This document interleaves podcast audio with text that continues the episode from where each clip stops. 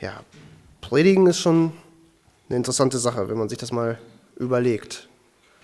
Man bereitet sich vor, man überlegt, was der Text sagt, man überlegt, was es bedeutet, wie man es erklärt, wie man es präsentiert, äh, aber man weiß nicht, wie es ankommt, wie es aufgenommen wird.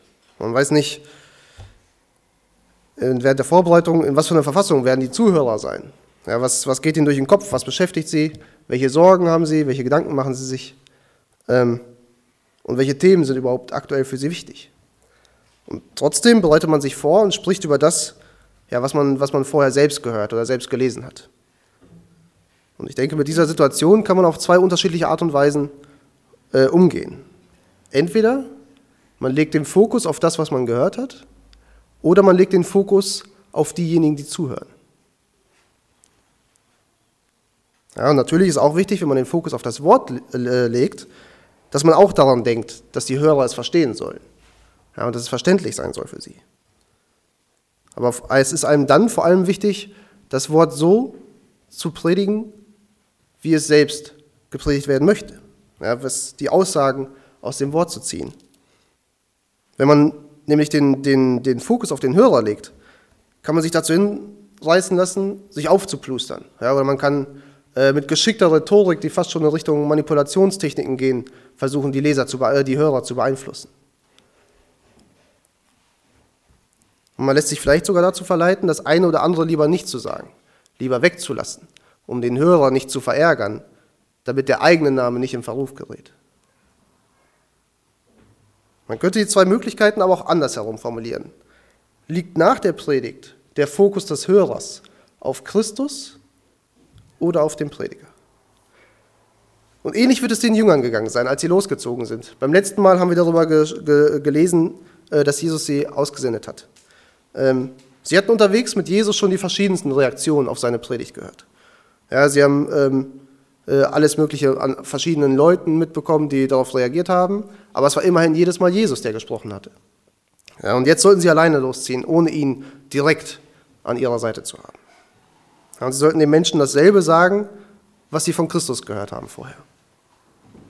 Und ihnen gab Christus auch, wie wir gelesen haben, die Macht, Dämonen auszutreiben und Kranke zu heilen, um den göttlichen Ursprung ihrer Botschaft zu bestätigen.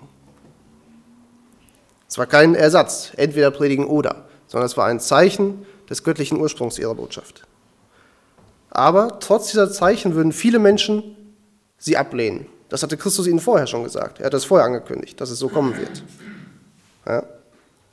Und während die Jünger also losziehen, zeigt uns Markus eine der Folgen von der Verkündigung im Land. Ja, vornehmlich ist es vielleicht die, die, die Folge der Verkündigung Jesu, aber ich denke, durch den Kontext, dass Markus den Text, der jetzt kommt, den Abschnitt hier platziert, sehen wir, dass es auch Folgen der Verkündigung der Jünger sind. Und der Predigtext, äh, Predigtext steht in den äh, Versen 14 bis 29. Markus 6, die Verse 14 bis 29. Ich lese es einmal am Stück. Und der König Herodes hörte das, denn sein Name wurde bekannt, also Jesu Name, und er sprach, Johannes der Täufer ist aus den Toten auferstanden. Darum wirken auch die Wunderkräfte in ihm. Andere sagten, er ist Elia. Wieder andere aber sagten, er ist ein Prophet oder, wieder, oder wie einer der Propheten. Als das Herodes hörte, sprach er, er ist Johannes, den ich enthauptet habe. Der ist aus den Toten auferstanden. Denn er, Herodes, hatte ausgesandt und Johannes ergreifen und ihn im Gefängnis binden lassen wegen Herodias, der Frau seines Bruders Philippus, weil er sie zur Frau genommen hatte. Denn Johannes hatte zu Herodes gesagt, es ist dir nicht erlaubt, die Frau deines Bruders zu haben. Herodias aber stellte ihm nach und wollte ihn töten. Und sie konnte es nicht, denn Herodes fürchtete den Johannes, weil er wusste, dass er ein gerechter und heiliger Mann war, und er bewachte ihn und er gehorchte ihm in manchen und hörte ihn gern. Als aber ein gelegener Tag kam, als Herodes seinen Großen und den Obersten und Vornehmsten von Galiläa an seinem Geburtstag ein Gastmahl gab, da trat die Tochter des Herodias herein, äh, der Herodias, Herodias herein und tanzte. Und weil sie dem Herodes und denen, die mit ihm zu Tisch saßen, gefiel, sprach der König zu dem Mädchen, bitte von mir, was du willst, so will ich es dir geben. Und er, und er schwor ihr, was auch immer du von mir erbitten wirst, das will ich dir geben, bis zur Hälfte meines Königreichs. Sie aber ging hinaus und sprach zu ihrer Mutter, was soll ich erbitten? Diese aber sprach, das Haupt Johannes des Täufers. Und sogleich ging sie rasch zum König hinein, bat und sprach, ich will, dass du mir jetzt gleich auf einer Schüssel das Haupt Johannes des Täufers gibst. Da wurde der König sehr betrübt. Doch um des Eides und um derer willen, die mit ihm zu Tisch saßen, wollte er sie nicht abweisen. Und der König schickte sogleich einen von der Wache hin und befahl, dass sein Haupt gebracht werde. Dieser aber ging hin und enthauptete ihn im Gefängnis und brachte sein Haupt auf einer Schüssel und gab es dem Mädchen. Und das Mädchen gab es seiner Mutter. Und als seine Jünger es hörten, kamen sie und nahmen seinen Leichnam und legten ihn in ein Grab. Von der Verhaftung von Johannes dem Täufer hatten wir schon in Markus 1, Vers 14 gelesen. Es ist also nichts Neues für uns. Ähm, deswegen möchte ich auf die Verhaftung, Verhaftung selber gar nicht eingehen. Ich möchte heute aus diesem Text drei Personen oder Personengruppen betrachten. Das wären zum einen die Jünger mit ihrer Verkündigung. Außerdem soll es um das Verhalten von Herodes und um das von Johannes dem Täufer gehen. Aber zuerst will ich als Grundlage für den Text äh, ein paar Hintergrundinformationen anführen. Jesus hatte ja, wie wir gelesen haben, seine Jünger aus der Nähe von Nazareth in die verschiedenen Richtungen durch Galiläa gesandt. Ja, sie waren ja jeweils zu zweit unterwegs in sechs Paaren und, und haben nicht gleichzeitig die gleichen Dörfer besucht. Also sie teilten sich auf. Ähm, und wir wissen, Galiläa liegt in Nordisrael. Ja, es liegt ähm, sozusagen der, der Jordan und der See Genezareth bilden die Ostgrenze von, von Galiläa. wenn man sich Israel so länglich vorstellt, liegt Galiläa im Norden und hier dann im Osten, also für euch andersrum, äh, der See Genezareth und der Jordan. Das war eines der beiden Gebiete. Also Galiläa war eines der beiden Gebiete unter der Herrschaft des Tetrarchen Herodes. Tetrarch ähm, bedeutet so viel wie Herr über ein Viertel, äh, was, was damit zu tun hatte, oder Herrscher über einen vierten Teil was sich von der Aufteilung des Territoriums ableitet, über das er herrschte. Und zwar war das vorher, das Ganze ähm, stand ja alles unter der Herrschaft Herodes des Großen. Den kennen wir von, den, von der Kindesermordung zu Jesu Geburtszeiten. Ja, und nachdem Herodes der Große gestorben war, 4 vor Christus, äh, teilte sich das nach seinem Testament, nach einigen Streitigkeiten und dann nach dem Willen oder der Bestimmung des, des Kaisers Augustus, äh, teilte sich das Land dann zur einen Hälfte oder dieses Territorium zur einen Hälfte an an einen Bruder von, von ähm, Herodes auf, äh, der hieß Archelaus, und je ein Viertel bekam Herodes Antipas und ein Viertel sein Bruder Philippus. Ja, und auf die herodianischen Familienverhältnisse will ich gar nicht eingehen, äh, weil dann sitzen wir heute Abend noch hier und sind immer noch nicht schlauer. Ähm, es ist sehr viel, also es ist ein sehr wildes Leben. Ähm, das andere Ge Gebiet unter der Herrschaft von Herodes Antipas war Perea. Das liegt südlich gesehen von, von Galiläa äh, und grenzt an Samaria und an Judäa, also auf der, auf der Ostseite vom Jordan. Wir sehen also, dass die beiden Gebiete örtlich getrennt voneinander waren, nur durch den Jordan verbunden. Hier und bei Matthäus wird Herodes Antipas auch der Titel König zugeschrieben, ja, was, was ja jedoch nicht den realen Verhältnissen entspricht. Wir wissen, er ist, er ist ähm, Tetrarch, aber kein König. Herodes selbst hatte nämlich auf Drängen seiner Frau, dieser Herodias, von der wir lesen, versucht bei Augustinus zu erreichen, dass er doch König wird wieder über das Ganze. Ähm, es ist leider nicht geklappt, mit schlimmen Folgen für ihn nachher, ähm, aber so war er eigentlich nicht König. Und ich denke, dieser, dieser Titel, der hier angewendet wird im Markus und auch bei Matthäus, schließt eher auf, das, auf den Volksmund, wie das Volk gesprochen hat, wie sie ihn angesprochen haben. Einmal wegen dieser Tatsache, dass er versucht hat, König zu werden, oder auch, weil das aramäische Wort beides bedeuten kann, König oder Herrscher. Dass das deswegen vielleicht ist. Aber wir sehen hier auch, dass, ähm, dass die Bibel sich an die Menschen richtet und dass vermeintliche Fehler, die wir in der Bibel finden, einfach dadurch zu erklären sind, dass die Bibel äh, alltägliche Sprachgebrauch einfach aufgreift, damit die Menschen, die ersten Hörer, die es hören sollten oder lesen sollten, es auch verstanden haben. Dass sie wussten, das ist das, was wir auch sagen. Oder dass es einfach Ausdrücke und Sachverhalte aufgreift. Einen Hintergrundfakt habe ich noch. Nach Flavius Josephus, dem, dem jüdisch-römischen Geschichtsschreiber, wurde Johannes der Täufer in der Festung Machareus, oder Machaerus festgehalten, ja, die in dem zweiten Gebiet von Herodes lag, in Perea und ganz in der Nähe vom, äh, ganz in der Nähe vom äh, Toten Meer. Und Herodes der Große hatte vorher noch in dieser Festung einen Palast errichten lassen. Und in dem hatte wahrscheinlich auch die Feier stattgefunden, von der wir hier lesen. Und das soll erstmal als Hintergrundinformation reichen und ich komme auch gleich darauf zurück, warum ich das überhaupt erzählt habe, außer dass es mich auch selber interessiert hat. Ähm, aber wenden wir uns jetzt als erstes den Personen zu und davon als erstes den Jüngern und ihrer Verkündigung. Und vielleicht fragt sich jemand, wie ich überhaupt darauf komme, die Jünger zu betrachten, obwohl sie hier gar nicht erwähnt werden in dem Abschnitt. Ähm, deswegen wird es auch der kürzeste Teil der drei. Aber dennoch glaube ich, dass wir hier etwas über das Wesen ihres Dienstes sehen können und das auch für uns von Bedeutung ist. Ja, und zwar geht es nur um einen halben Vers, nämlich den ersten Teil von Vers 14. Da steht, und der König Herodes hörte von ihm, von Jesus, denn sein Name war bekannt geworden. Ja, wie am Anfang gesagt, hatte die Verkündigung der Jünger Folgen, an dem die Botschaft davon durch das ganze Land ging. Und wenn ich von Folgen rede, dann meine ich nicht, dass sich die Jünger selbst einen Namen gemacht haben, sondern dass der Name Jesu im Land bekannt wurde. Und ich denke, dass, dass die Geschichte nicht, hier nicht, wie schon am Anfang gesagt, nicht aus Versehen hier platziert wurde von Markus, sondern dass ähm, die Verkündigung der Jünger aktuell dazu geführt hat, dass der Name noch weiter verbreitet wurde. Und, wir, und ähm, dass auch Herodes davon hörte. Und wenn wir uns den ganzen Abschnitt anschauen, dann merken wir auch, dass viele von den Leuten Jesus noch gar nicht persönlich kannten. Sonst wüssten sie, dass er gleichzeitig mit Johannes lebte und dass Johannes ihn auch getauft hatte. Und dass Johannes bezeugt hatte, das ist der, auf den, auf den ich zeige, auf den ich zeigen will. Aber wir sehen, dass durch die Verkündigung der Jünger der Name Jesu selbst bis auf den Hof des Herrschers drang. Ja, der Herrscher, der selbst nicht viel mit Glauben am Hut hatte und der selbst nicht das größte Interesse daran zu haben schien, irgendwie mit Gott verbunden zu sein, wenn man sich seinen Lebenslauf ansieht. Aber erinnern wir uns an den, an den kleinen geografischen Ausflug. Trotz der Entfernung von Galiläa nach Perea und trotz des gottlosen Lebens des, des, des Herrschers an seinem Hof ähm, drang die Botschaft des Namen Jesu dorthin. Das war also das Zeichen des Dienstes der Jünger, dass sie mit so einer Klarheit die Botschaft verkündeten, die ihnen aufgetragen wurde, dass die Menschen diesen Namen Jesu verbreiteten. Ja, das sollte auch uns ein Vorbild sein und ich denke auch das Ergebnis unseres Dienstes, dass wenn wir dienen, dass der Herr gesehen wird und dass nicht der Diener im Vordergrund steht. Ich denke, das ist ein Zeichen, dass wir hier von den Jüngern lernen können, dass uns das das Wichtigste ist. Aber schauen wir nun auf Herodes. Über sein Leben gäbe es einiges zu erzählen und wenn das jemand interessiert, das Geschichtliche, kann ich gerne nachher ein paar Quellen geben. Ähm, das Wichtigste für uns aber ist, wie es auch der Text sagt, ähm, sein Lebenswandel. der Text zeigt uns verschiedene Facetten davon. Das Offensichtliche ist sein Ehebruch. Das wird ganz klar erwähnt.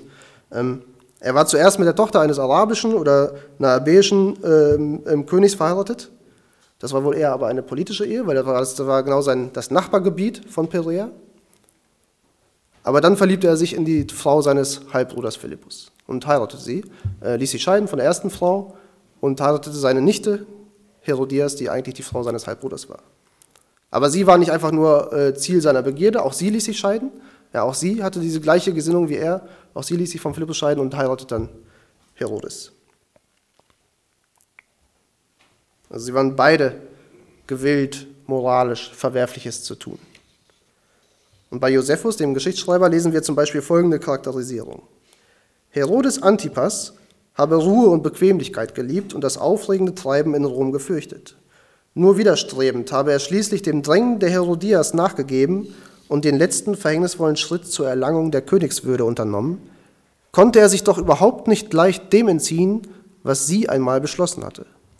Er sei eine Marionette in der Hand einer ehrgeizigen und tatkräftigen Frau. Das schreibt Josephus in seinen äh, Berichten über die Juden oder die jüdische Kultur. Aber der Ehebruch und die Verbindung der Frau die ihn zu ver ja, verwerflichen Taten anstiftet, steht hier nicht einfach nur so. Es ist nicht einfach nur eine Charakterisierung, die Markus hier anstellt. Ja, ich denke, sie beschreiben einen Mann und sein Inneres stellvertretend für diese Welt. Und der Name Antipas ist da ganz passend. In dieser kurzen Form Antipas, der ihm erst nachher gegeben wurde wahrscheinlich, um ihn unterscheiden zu können von, von den anderen ganzen Herodesen, ähm, kann zum einen bedeuten, gegen alles oder gegen jeden, oder in der langen Form, die auch sehr beliebt war, Antipatros, äh, heißt es gegen den Vater oder stellvertretend für den Vater. Und wie sein Vater war er, wenn auch abhängig von Rom, Inhaber der weltlichen Macht in dem Land, in dem jetzt die Botschaft Gottes von Jesus durch die Jünger verkündigt wurde. Und auch wenn er Johannes gerne reden hörte, ja, und ihn sogar im Gefängnis, Gefängnis verwahren ließ, was wahrscheinlich so viel bedeutet, wie dass er ihn vor seiner Frau da schützen ließ, ähm, zeigt sich jedoch hier und auch am Ende des Evangeliums bei der Anklage Jesu, dass er ein Gegner des Evangeliums war. Er war ein Gegner der Zeugnisse und der Zeugen Gottes. Und der Predigtext zeigt uns, ja, dass Herodes den Mann Johannes irgendwie mochte. Ja, dass er ihn gerne zuhörte. Er respektierte ihn. Er war auch angetan von der Predigt des Johannes. Ja, und er tat auch sogar einiges von dem, was Johannes sagte. Er versuchte einiges umzusetzen. Und wenn er so Johannes zuhörte, hatte er vielleicht auch Angst um seine Seele vor Gott, ja, wie es um ihn stehen würde, wenn er, wenn, er, wenn er vor Gott stehen würde. Das sieht man auch an seinen Gewissensbissen, die sich darum zeigen, dass, dass er sofort daran denkt, als er von Jesus hört, dass er denkt, das muss Johannes sein, der ist aus den Toten auferstanden. Also man sieht sein, sein Gewissen, dass, mit ihm, dass er mit sich rumschleppt, das ihn plagt.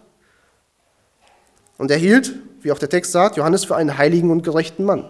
Sonst hätte er auch gar nicht das so glauben können, dass, dass Johannes auf den Toten auf, auf, aufersteht.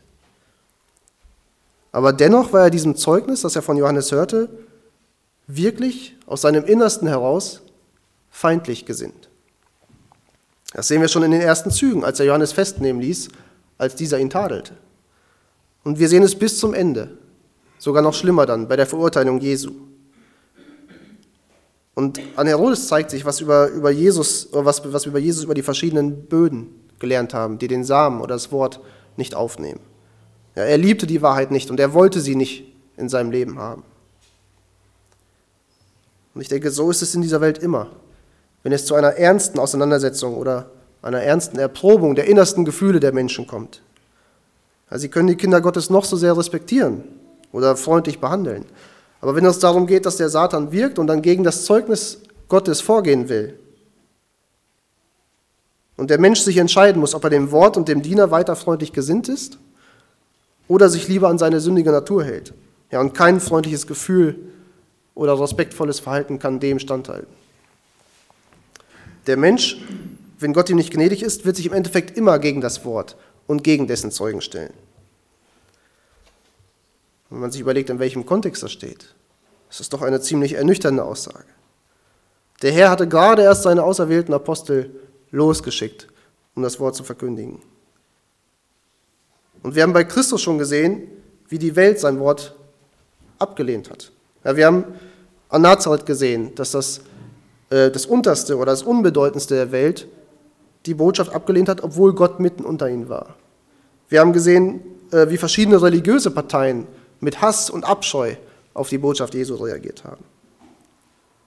Und jetzt dürfen wir auch sehen, wie in der ja, hochkultivierten, hochkultivierten Welt, ähm, die sich von der Religion absagt und die Meinung hat, dass sie alle Weisheit und Klugheit und alles Wissen ähm, und alle Macht besitzen, wie sie das Wort Gottes behandelt. Also sie benutzen ihre Macht, um die Zeugen Gottes zu töten. Zuerst Johannes, aber später werden sie auch bei Christus nicht damit aufmachen, aufhören und keinen Halt davor machen. Wir sehen aber auch, dass es nicht nur die Reichen und Mächtigen betrifft und nicht nur die Gebildeten in dieser Welt. Bei jedem Menschen, der nicht an Gott glaubt, wird sich etwas Ähnliches zeigen. Ja, sie mögen Wohlwollen, Respekt oder Freundlichkeit zeigen, aber es ist alles nur Schein, der eine Zeit lang hält. In ihrem Innern hassen sie die Wahrheit und diejenigen auch, die sie bezeugen. Nach außen scheinen sie vielleicht sogar eine Art Glauben zu zeigen, so wie Herodes auf einige Worte von Johannes hörte und ihnen folgte. Aber durch sein Handeln hat Herodes ja sein, sein wahres Glaubensbekenntnis abgelegt sozusagen. Herodes menschliches Gewissen bewahrte ihm zwar eine, eine gewisse Furcht vor Johannes. Ja, er, bewahrte, er bewahrte Johannes vor seiner Frau, er ließ ihn am Leben, er hörte ihm gerne zu. Sein, sein Gewissen hielt ihn davon ab, Schlimmeres zu tun. Aber wie wenig war dieses Gewissen wert, als es auf die Probe gestellt wurde? Ja, und als es mit seinen eigenen Begierden und mit seinem Ansehen vor den Menschen konkurrieren musste. Und auch wenn Herodes betrübt war, Johannes umzubringen, wie wenig Wert hatte Johannes doch dann noch, nachdem er tot war, als er einfach so liegen gelassen wurde, bis seine Jünger kamen, um ihn abzuholen, um ihn dann erst zu beerdigen.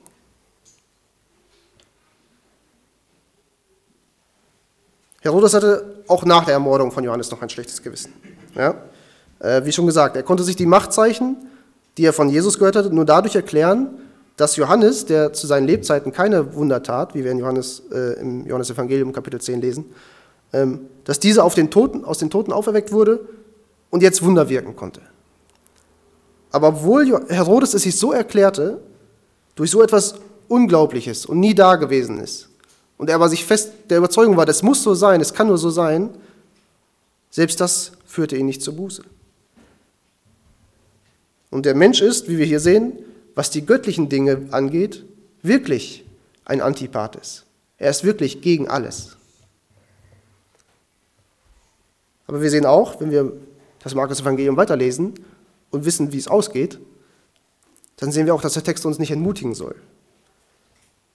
Denn wir sehen, so wie Christus seinen Jüngern noch vor der Aussendung gesagt hatte, dass sie von Menschen abgelehnt werden, dass uns auch dieser Text ganz klar zeigen will, womit der Diener Gottes es in dieser Welt zu tun bekommt.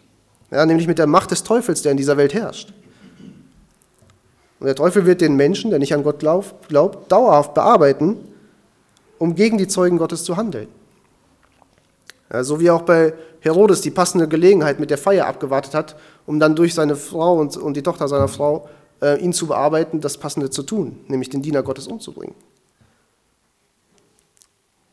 Es ist wichtig, das zu wissen. Und noch mehr ist es wichtig, dieser Macht in der rechten Weise und immer unter der Hilfe oder mit der Hilfe Jesu zu begegnen.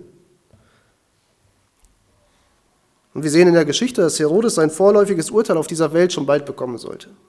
Ja, gegen ihn wurden Anklagen erhoben, gerade nachdem er versucht hatte, äh, sich das Königsamt, äh, Königsamt zu besorgen. Ähm, er wurde verbannt und nicht mal sein genauer Todestag ist bekannt. Es war nur eine sehr merkwürdige Geschichte. So wenig war er den Geschichtsschreiber am Ende doch wert, dass sie nicht mal aufgeschrieben haben, wann er genau gestorben ist. Ganz anders sehen wir es bei der dritten Person in diesem Text, bei Johannes dem Täufer. Über ihn sagte Jesus in Matthäus 11, Wahrlich, ich sage euch, unter allen, die von einer Frau geboren sind, ist keiner aufgetreten, der größer ist als Johannes der Täufer. Das ist der erste, die erste Hälfte des Verses. Also sein Dienst und sein Name werden bis zum Ende der Welt genannt, aber nicht deshalb, weil er sich selbst einen Namen gemacht hat, sondern nur deshalb, um den Namen Jesus zu verherrlichen. Weil er mit seinem ganzen Leben auf Jesus hingewiesen hat. Und deswegen ist keiner aufgetreten, der größer ist als Johannes, weil, er sein, weil er sein ganzes Leben dem Dienst geweiht hat. Immer nur auf Christus zu zeigen. Nicht einmal Paulus, nicht einmal die ganzen Missionare, die wir kennen, die Apostel können das von sich behaupten. Und wie bei den Jüngern war auch seine Verkündigung klar. Er rief die Leute zur Umkehr zu dem einzig wahren Gott auf und er verändert die Botschaft nicht, um, um, ja, die Menschen, um sie für die Menschen irgendwie angenehmer zu gestalten, damit sie ihm noch mehr zuhören können, damit mehr Menschen kommen würden, um, um ihnen zuzuhören, um wenigstens einen Teil mitzubekommen. Er veränderte die Botschaft nicht. Er war klar und er, er deutete immer auf Jesus. Und er suchte nicht nach seiner eigenen Ehre. Vielmehr lebte er außerhalb des Volkes. Äh, wir, wir wissen, unter welchen Umständen er lebte. Auch das, um seine Botschaft zu unterstreichen. So wichtig war ihm dieser Dienst, so wichtig war es ihm, auf Christus zu deuten und die Menschen zur Umkehr zu rufen, zu diesem Gott. Ja, und selbst in seinem Tod sehen wir noch seinen Dienst. Er würde lieber sein Leben aufgeben als seinen Dienst für Gott. Ja, was lernen wir hier von Johannes in dieser Geschichte? Wir sehen, dass selbst die treuesten Diener oft ein hartes Schicksal erleben. Und ja, es, der Satz klingt vielleicht ein bisschen, ein bisschen nach Wortspiel, aber ich denke, es ist trotzdem, trotzdem gut. Es gibt keinen Strauß Rosen für die Diener dessen, der die Dornenkrone trug. Wir können in dieser Welt keine Blumengirlande erwarten, wenn, wenn die Welt gegen Jesus aufbegehrt hat und ihn gehasst hat. Aber die Bibel zeigt uns, dass wir nicht annehmen müssen, dass Gott seine Diener gleichgültig sind. Auch wenn wir das Schicksal von Johannes sehen, wie traurig es endete auf dieser Welt. Die Bibel sagt uns, dass, dass Gott mit seinem Volk ist. Und wenn sie in Bedrängnis sind, sogar noch mehr als in anderen Zeiten. Und wir dürfen wissen, dass der Verlust von, von materiellem Komfort, dass der Verlust von Annehmlichkeit in diesem Leben oder sozialen Kontakten, wenn es da Probleme gibt, dass es alles durch einen viel reicheren geistlichen Gewinn ausgeglichen wird. Wir sehen in dieser Geschichte also Warnung und Vorbild. Eine Warnung ist es für jeden, der vorgibt, das Wort Gottes gerne zu hören. Sie lassen sich von der Sünde täuschen, die ein gewisses Maß an Religiosität zulässt. Auch Herodes hörte gerne Johannes zu, ja, aber er gehorchte ihm nicht. Das ist der feine Unterschied. Er hörte ihm zu, aber er gehorchte ihm nicht. Ich denke, wir würden sehen, hätte der Propheten oder hätte Herodes dem Propheten gehorcht und die Bindung zu Herodias gelöst, hätte er nie die Sünde des Mordes zu verantworten gehabt in dieser Geschichte. Bei uns ist es so, gehorchen wir nicht dem Wort, haben auch wir die Sünde in unserem Leben zu verantworten.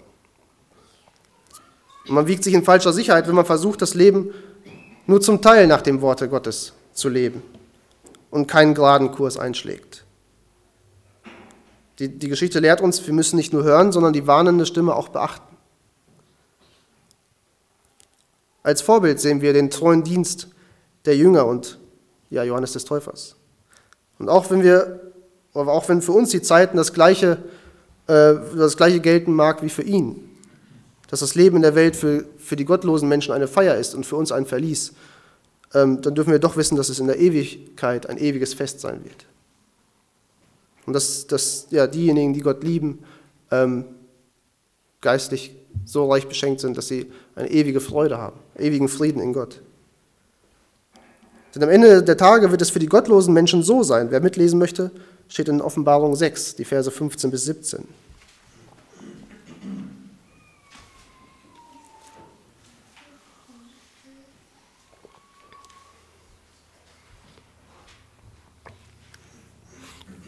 Sie werden eine ähnliche Furcht haben, wie auch, wie auch Herodes sie vielleicht verspürt hat, oder eine schlimmere Furcht. In Offenbarung 6, Vers 15 bis 17 steht, und die Könige der Erde und die Großen und die Obersten und die Reichen und die Mächtigen und jeder Sklave und Freie verbargen sich in die Höhlen und in die Felsen der Berge. Und sie sagen zu den Bergen und zu den Felsen, fallt auf uns und verbergt uns vor dem Angesicht dessen, der auf dem Thron sitzt und vor dem Zorn des Lammes. Denn gekommen ist der große Tag ihres Zorns, und wer vermag zu bestehen? Diese Furcht wird sie ergreifen. Aber für die Kinder Gottes wird es anders sein. Das lesen wir etwas weiter hinten, Offenbarung 21, die Verse 3 und 4.